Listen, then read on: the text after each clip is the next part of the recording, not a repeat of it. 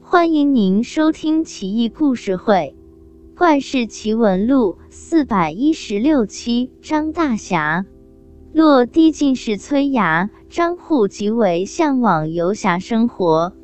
离开长安之后，二人相约到豪侠集散地江淮一带游荡，整日仗剑飘零，纵酒狂欢，嬉笑怒骂，自称豪侠。二人臭味相投，结为莫逆之交，整日厮混在一起。崔牙曾赋诗一首，取名《侠士诗》，十足的打油诗水平。太行岭上三尺雪，崔牙袖中三尺铁。一朝若遇有心人，出门便与妻儿别。张祜听罢，拍手称快，佩服得五体投地。每到一处，都散播这首诗，崔牙颇为自鸣得意。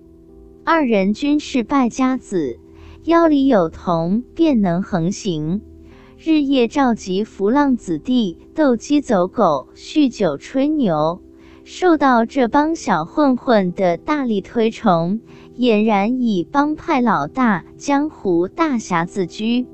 一日。张祜因为给盐铁使写了一首拍马屁的歪诗，盐铁使极为高兴，就委任张祜的儿子做一段水渠的包工头。那段水渠也很绝，居然叫冬瓜渠，因此张祜儿子得了个混名，就叫冬瓜。别人以此讥讽他，张祜丝毫不以为意，笑道。冬瓜美容养颜，又能减肥，我儿子就该叫这名字。豪侠之辈不拘小节，尔等俗人休要再言。旁人一听这话，大笑而归。张祜不以为耻，反以为荣，更加放浪不羁。一年后的一天晚上，一位不速之客来访。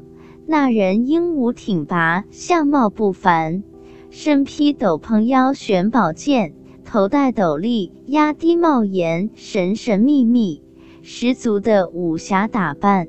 手里还提溜着一个布囊，布囊正往下滴着鲜血。这位大侠进门便问：“这里是张侠士的家吗？”张祜一听，眉开眼笑。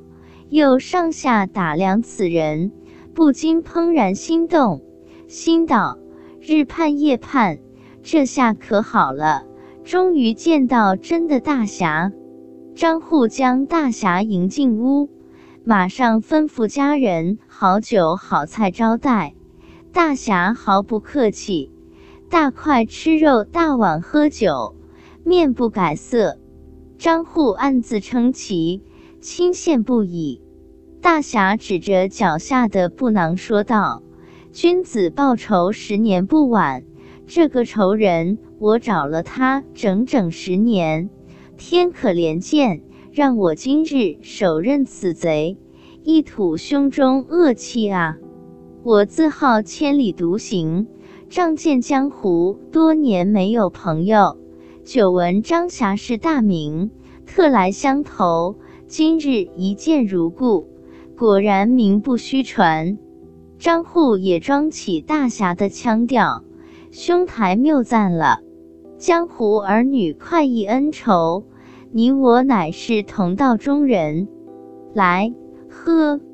大侠接着说道：“此去三里外，有位义士，当年曾有恩于我，我早想报答他，消解我一生恩仇。”只是我目下财力不足，涂炭奈何？张祜慨然说道：“兄台何不早说？我颇有家财，你且拿去酬谢恩公。只不知所需几何？”大侠很是感动，抱拳谢道：“张公乃盖世豪侠啊，只需十万钱足矣。我酬谢恩公之后。”便来相投，从此追随张公左右，赴汤蹈火，肝脑涂地，生死相随。大侠激动地流下眼泪，张户也为之动容，立刻拿出全部钱财，但还不够，又把家里所有值钱的丝绸、金银器皿、珠宝首饰统统交给大侠。